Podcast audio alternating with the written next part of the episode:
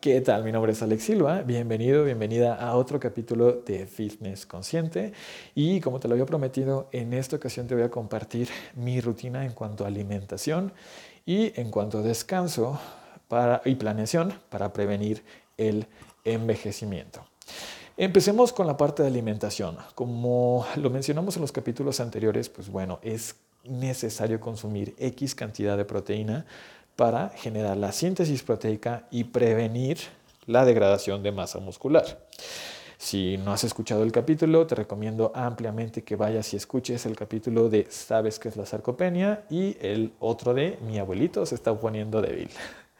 Y entonces vamos a decirte, mira, lo que yo hago es realmente estoy llevando un plan de alimentación eh, mi nutriólogo es muy bueno, se llama el Dog Fitness. De hecho, lo entrevistamos para un capítulo del podcast donde nos cuenta su historia y demás. Y ahí justamente, bueno, los objetivos en los que estamos manejando es eso, para aumentar mi masa muscular. Realmente lo que estoy haciendo son seis comidas, porque aparte de la masa muscular, le, le pedí que mi plan me ayudara a tener muy, muy buen rendimiento en mi deporte. Y por eso estamos teniendo tantas comidas al día. Te comparto lo que como. Desayuno, eh, tres rebanadas de pan, o se llama Orwed. Aquí lo tengo, de hecho. Te lo voy a tratar de leer con la mejor pronunciación, gringa que me sea capaz. se llama Orwed y es multigrano. Entonces, como tres rebanadas de este con una mantequilla de maní casera, yo me la hago. Es muy sencillo hacerla, nada más trituras eh, cacahuates, yo le pongo un poquito de, ajonjolí eh, o un muchito de ajonjolí, una cucharadita de sal eh, por dos de, de, azúcar y ya, realmente, así de sencillo, lo trituras y lo tienes ahí. Lo trituro en el procesador de alimentos. Lo hice con la licuadora y desmadré la, la licuadora de, de mi Romy Ángeles. Así que y te recomiendo que sí consigas una procesadora de alimentos. Vale mucho la pena la inversión. Hay muchos alimentos que se pueden producir con ella, como nuggets de lentejas y cosas por el estilo que están bastante bien. Y pues bueno, entonces ese es mi desayuno, tres rebanaditas de pan, mantequilla de maní y 100 gramitos de plátano, es más o menos un plátano. Ojo, esto es alto. Mi intención es más, antes de compartirte todo lo que yo como, te voy a hacer eh, una aclaración no es para que me imites. O sea, yo llevo un, tipo de carga de ejercicio alta, bastantito alta. Entonces, a menos que tú sigas también una carga de ejercicio alta, este, no me imites porque realmente si no vas a ganar eh, bastante, bastante peso. Y pues bueno, sabemos en un siguiente podcast te platicaré cómo la obesidad eh, genera que pierdas masa muscular y dificulta la ganancia de la misma y también la, te genera una, una, pues sí, favorece la desnutrición. Ya luego te hablaré de eso.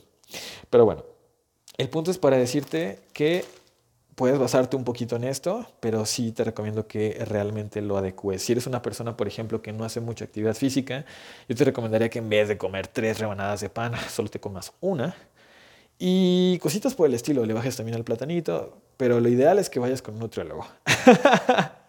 Eso sí es lo, lo ideal. Y pues bueno, te sigo contando. Entonces, si te fijas, aquí justamente tengo la información nutricional y justamente con esa comida en mi día ya estoy acumulando 30 gramos de proteína. Poquito más de 30 gramos de proteína. Entonces, tú sabes que para que se dispare la síntesis y que aumente masa muscular, se necesitan mínimo 20-22. Así que, check. Mi segunda comida es después de entrenar. En la mañana normalmente hago mi primer entrenamiento. Entonces, lo que como es eh, un licuado de, proteína que le pongo de un scoop y medio, ahí ya van 30 gramos. Le pongo 250 mililitros de leche de almendra y lo acompaño con 100 gramos de cereal. Entonces, en esa comidita ya van más de 45 gramos de proteína, que está suficiente para la, la síntesis proteica.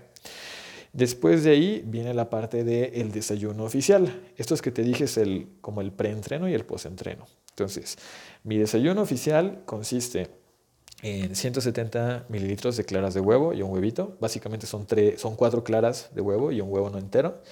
Le pongo 50 eh, gramos de espinaca o verdura como yo quiera y lo junto, eso me lo como, lo preparo un, un omelette, obviamente le pongo ajo, cebolla, lo condimento como yo quiera y este, le agrego también aguacatito, más o menos como medio aguacate, son 65 gramos. Después de eso, eso lo, lo, complemento con camote. Me gusta bastante como comer camote con yogur griego. Entonces como un poquito de camote con yogur griego y papaya. Entonces ese es el desayuno oficial. Y después para mi cuarta comida, que eso es la comida oficial, eh, me como 200 gramos de lentejas. Básicamente es como un platito de lentejas. Le pongo verduras a gusto. A mí me gusta ponerle eh, calabaza y zanahoria, como en cubitos. La caliento y le pongo salsa de soya y limón y me gusta bastante cómo, sucede. Además el limón eh, ayuda mucho a que absorbas el hierro. Recuerda que todo, todos los alimentos de, de origen vegetal, de hecho un tema mucho con la gente vegetariana y vegana, es el tema del hierro. Ahora, los alimentos de origen eh, vegetal tienen un hierro diferente que los de origen animal. Es un hierro no M. ¿Esto qué quiere decir? Que es un poco más difícil su absorción. Un tip, si tú también estás llevando a cabo un plan eh, lejos, o sea, basado en plantas, honestamente sí, como, sí consumo alimentos de origen animal, como son los lácteos y los huevos, pero realmente la carne la limito.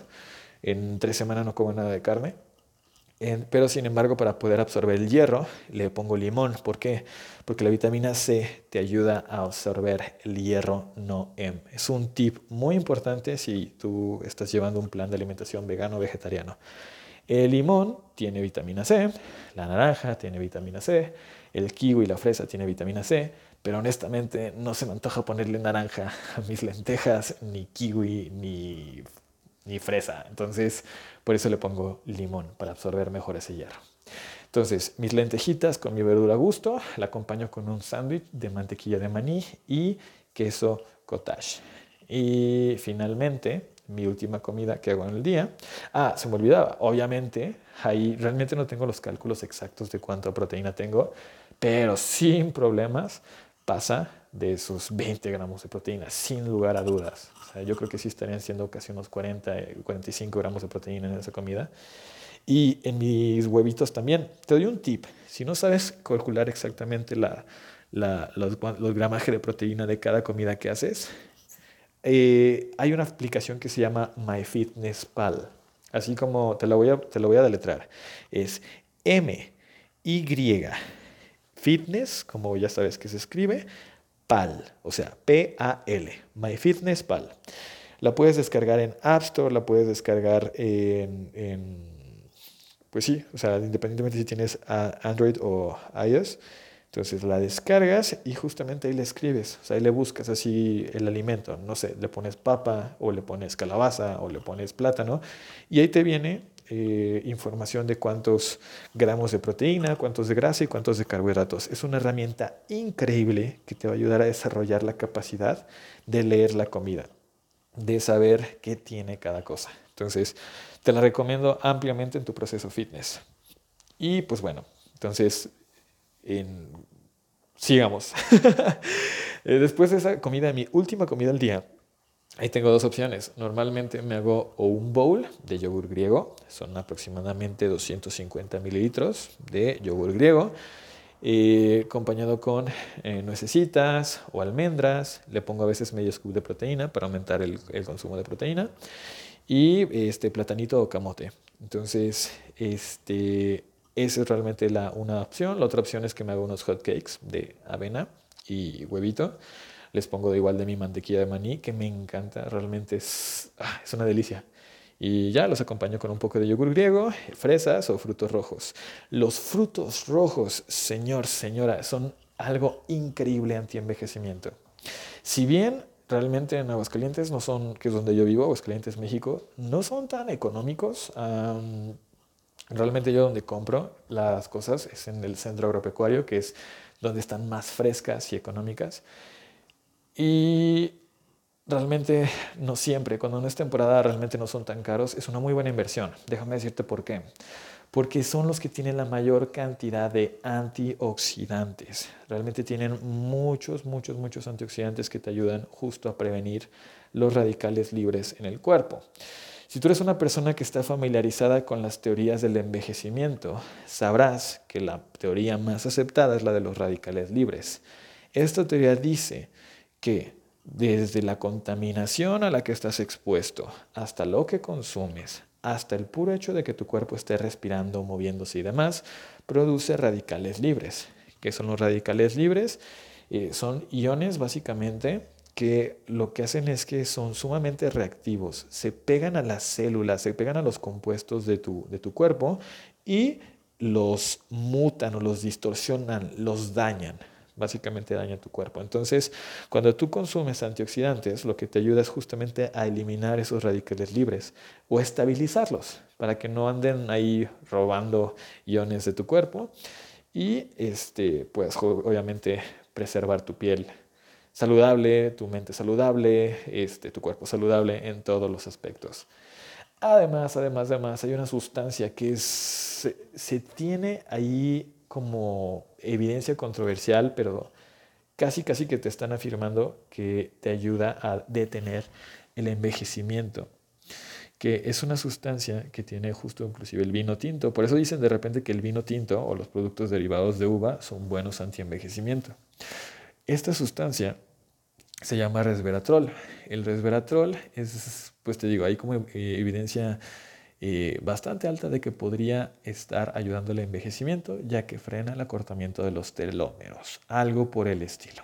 Entonces, te digo, la evidencia es controversial, pero realmente si la adjudicas, o sea, independientemente si es verdad o no, el consumir eh, frutos rojos, el consumir inclusive uvitas y demás, eh, moras, te puede ayudar bastantísimo a todo, todo, todo, toda la salud en general.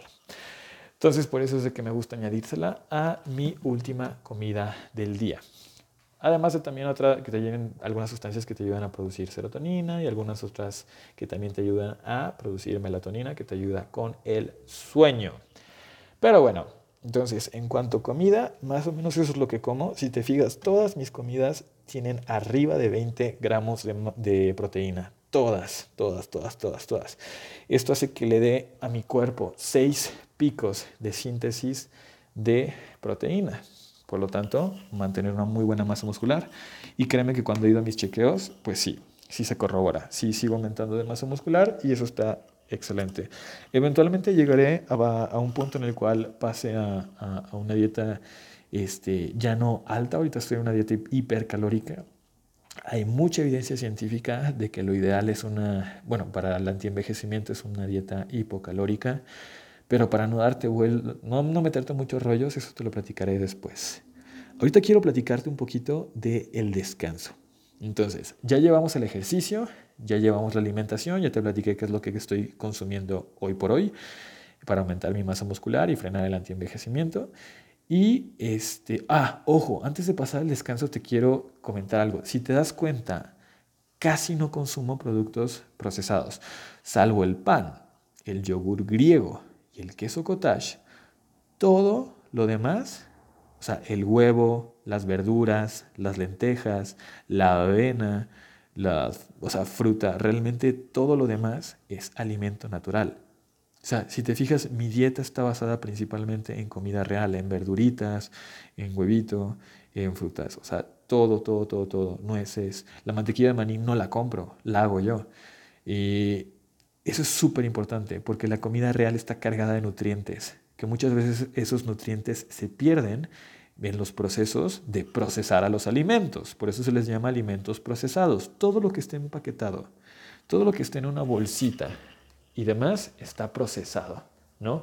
Los frijoles en lata, las verduras en lata, este, cereal, galletitas y demás. Ah, bueno, ya que lo recuerdo, el cereal también es una comida que, que no es natural de la que consumo.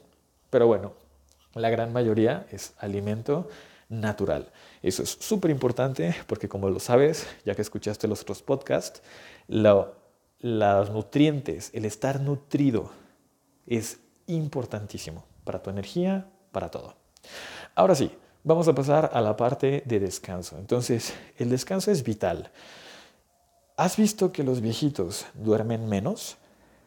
Si eh, no lo sabías, te lo digo, o sea, está más que comprobado que conforme vas envejeciendo, eres menos capaz de dormir. Eh, la gente dice, ah, es que lo necesitas menos. Pues no, déjame decirte que no, o sea, lo necesitas igual, pero vas siendo menos capaz de dormir.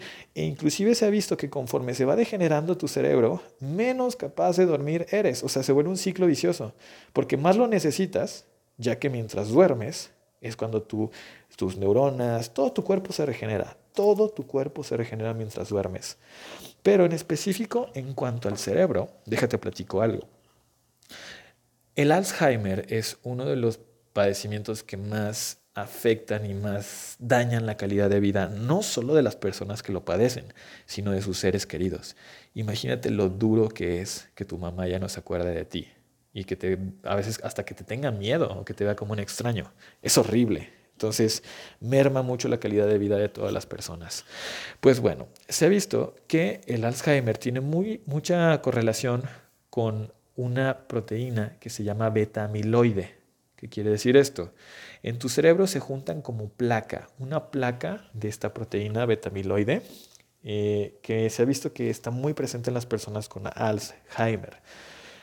¿Y por qué te digo todo esto? Pues bueno, tu cerebro cuenta con su propio sistema de limpieza. Se le conoce como sistema linfático. No lo confundas con el sistema linfático, es con G linfático.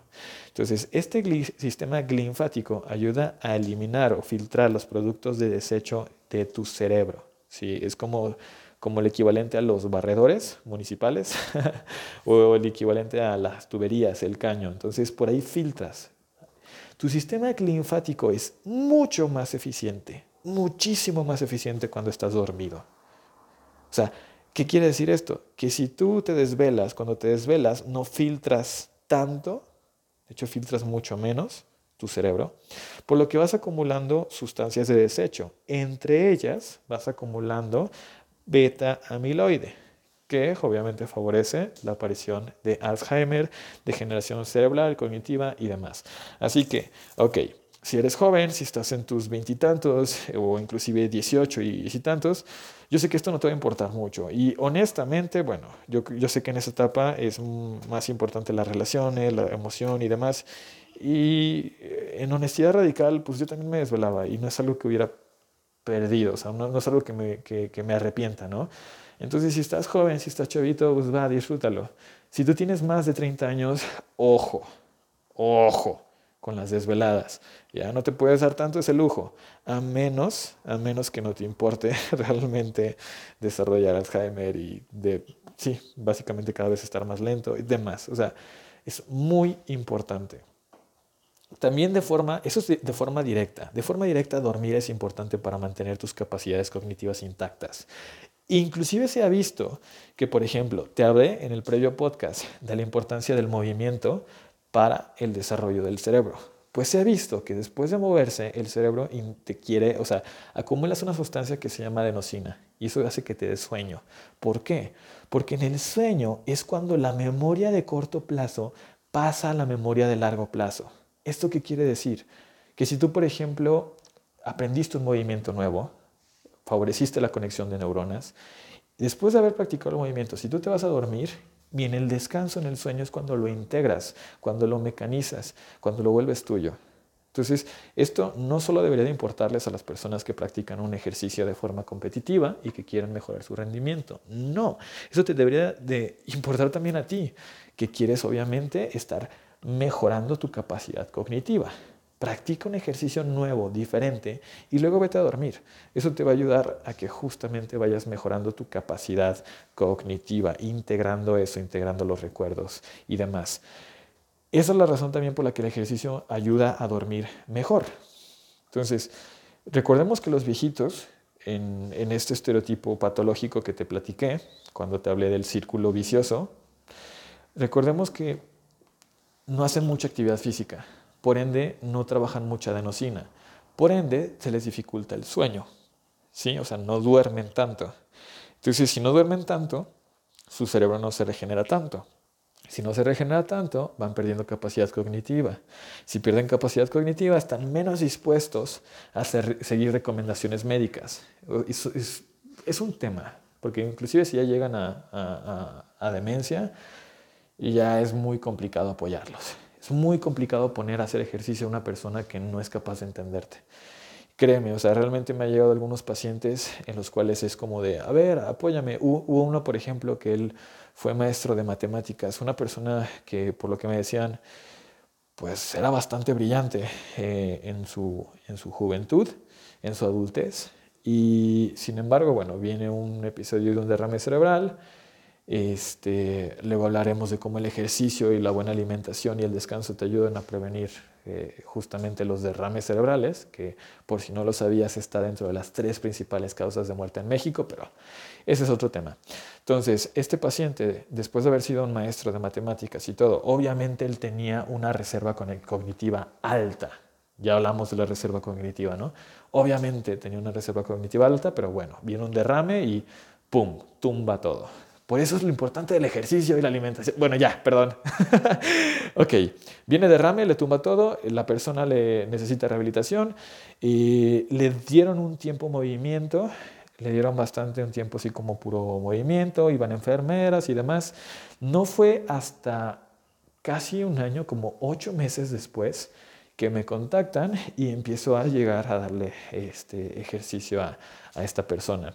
Obviamente cuando yo me presento, pues bueno, él ya tenía una, una degeneración cognitiva bastante importante, este, no reconocía a algunos de sus familiares, podía mantener una conversación, pero en cuanto perdía la atención, o sea, si tú estabas platicando con él y de repente, no sé, te lo distraían por cinco segundos, se olvidaba de todo.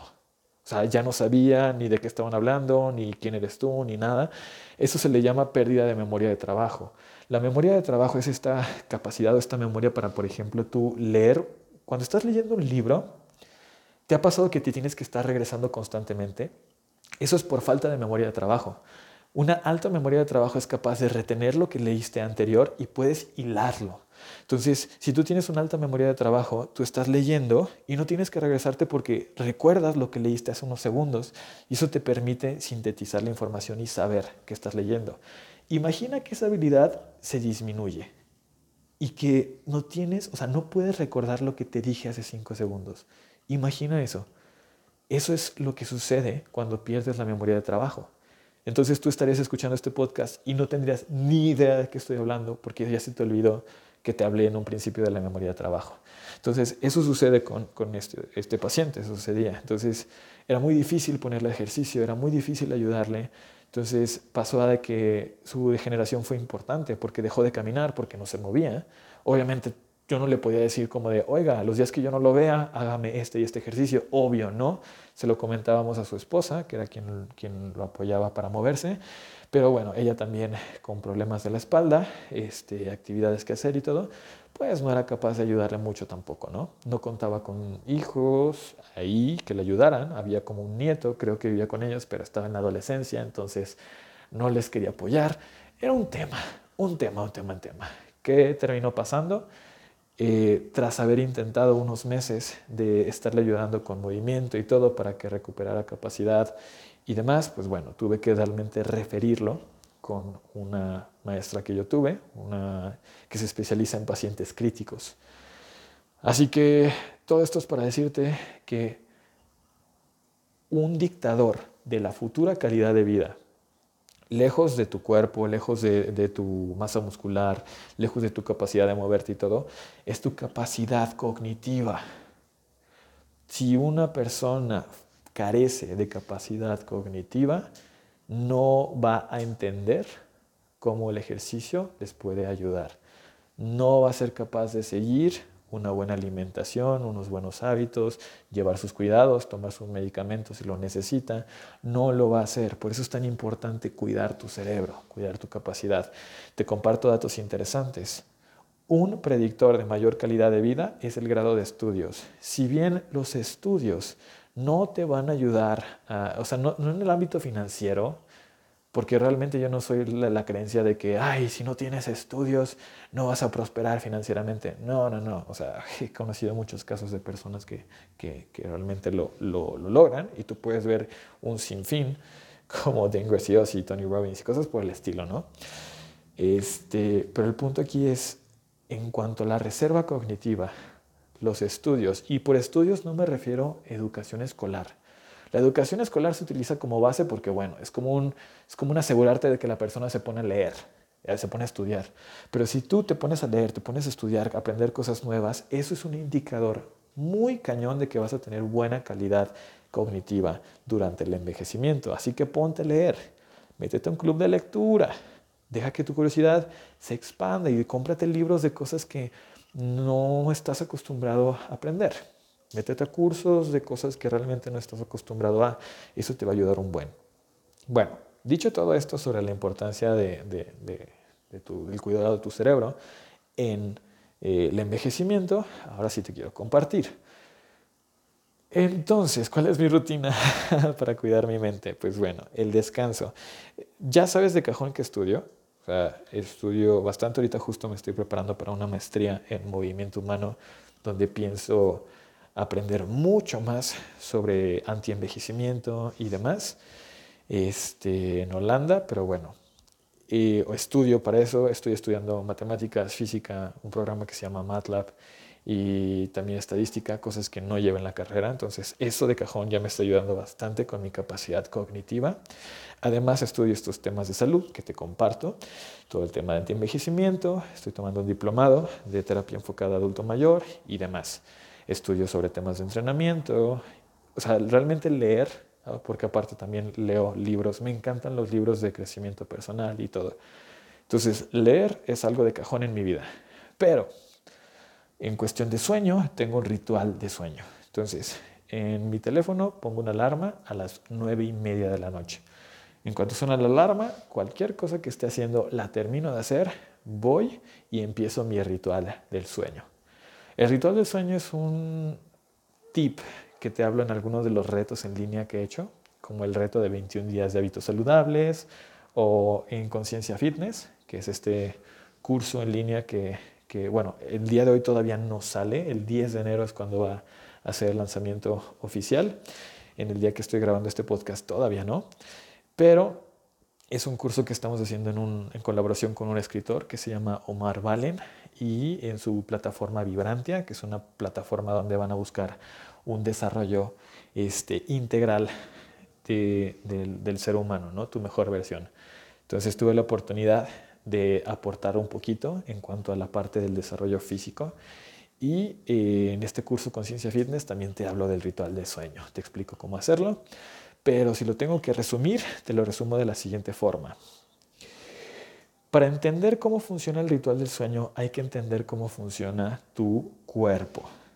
Imagina que tú eres una esposa, voy a usar un ejemplo muy de los años 50, pero donde normalmente el rol de la mujer este, era como que cuidar la casa y todo, y el hombre era como que lo proveía, ¿no? Entonces imagina que tú eres la mujer y estás esperando que llegue tu marido y todos los días llega a las 3 de la tarde. Entonces tú ya sabes y te puedes programar para que a las 3 de la tarde las cosas estén listas, ¿no? Entonces, sabes que a las 2 vas empezando a cocinar, vas sabes que a X 2 y media vas poniendo la mesa, bla, bla, bla. ¿Qué pasaría si de repente un día tu marido llega a las 4, otro día a las 5, otro día a la 1, otro día a las 3, otro día a las 7? ¿Qué, qué sucedería? Tú serías incapaz de poder predecir. Entonces, a veces el caldo estaría frío, a veces él llegaría y tú apenas estás cocinando, todavía no terminas, a veces, o sea, sería incapaz de predecir. Lo mismo sucede con tu cuerpo. En este caso, la esposa es tu cuerpo, ¿sí? El platillo o la comida es el sueño, ¿no? Y el esposo o la hora de llegar a la esposa eres tú yéndote a dormir. Te lo explico. Tu cuerpo, si sabe que todos los días te vas a dormir a las 10 de la noche, eso le da chance y cuando se va acercando la hora, va empezando a producir todo lo que necesitas. O sea, la presión del sueño, melatonina, empieza a acumular también como que hacer efecto la adenosina y empieza a relajarse psicológica y cognitivamente. Y básicamente hace todo lo necesario de tal forma que tú cuando llega a las 10, ¡pum! Caes rendido, caes como bebé, ¿sí? En cambio, cuando tú no tienes un horario fijo en el que te vas a la cama, a veces te vas a la una de la mañana, a veces te vas a las 11, a veces te vas a bla, bla, bla, tu cuerpo no sabe, o sea, pierde la sincronicidad. Me gustaría que te llevaras una joyita en este capítulo de hoy y es que la salud, la salud depende en gran medida de qué tan sincrónicos sean tus procesos internos. Te repito, la salud física depende en gran medida de qué tan sincrónicos o en qué tan en sincronía estén tus procesos internos. Tenemos un reloj biológico adentro. Ya te hablé de esto en el capítulo de, eh, ¿cómo se llama? De Early Birds versus Night Owls. Está aquí en el podcast, ve y escúchalo. Ahí te hablo un poquito más a fondo de los ritmos circadianos y hay realmente ritmos naturales, de cajón, de default. Mientras más apegues tu cuerpo a esos ritmos, más sincronía vas a tener y por ende más salud, más armónico va a ser tu proceso. Entonces es importante para tu ritual de sueño que establezcas pautas y no solo un horario, sino también las acciones. Si haces las mismas acciones todos los días antes de irte a dormir, en mi caso, por ejemplo, voy cuando suena la alarma, termino lo que tenga que hacer, subo a mi cuarto y en mi cuarto rezo y leo un poquito antes de dormir y ya. Realmente ahí, a veces, cuando, normalmente cuando estoy leyendo es ya cuando empiezo a cabecear y todo. Entonces ahí ya dejo el libro y me voy a dormir. Si a veces veo que mi cuerpo necesita una ayuda, lo que hago es después de leer, me empiezo a programar mentalmente. Voy a descansar, voy a relajarme, mi cuerpo está relajado, hago ejercicios de respiración en los cuales me enfoco en respiración abdominal, y eventualmente duermo. O sea, realmente no pasa de eso. rara vez necesito alguna otra estrategia para conciliar el sueño. Entonces, ese es mi ritual de sueño. Suena la alarma, termino lo que tenga que hacer, subo, rezo, leo y caigo dormido. En caso de que no caiga dormido, utilizo alguna de las estrategias de emergencia, que es la parte de la respiración, es la parte de la programación y ya. Ese es mi ritual de sueño que me ayuda a estar eh, durmiendo. Te comparto que normalmente procuro estar a las diez y media ya dormido. Me levanto a las cinco y media y empiezo con mis actividades. Si te interesa saber más o menos cuál es mi rutina de la mañana, que es importantísima, o sea, realmente después de haber leído el libro del Club de las 5 de la mañana y aplicar las cosas, ha revolucionado bastante mi, mi, vida. Entonces, si quieres, te lo puedo compartir en otro podcast, házmelo saber mandándome un mensaje a mi Instagram, que es como arroba soy Alex Silva. Te recuerdo que también puedes recibir más información en mi canal de YouTube, como soy Alex Silva. Y pues nada, aquí en tu podcast Fitness Consciente. Mi nombre es Alex Silva, terapeuta eh, físico, coach en salud, y nos escuchamos en la siguiente.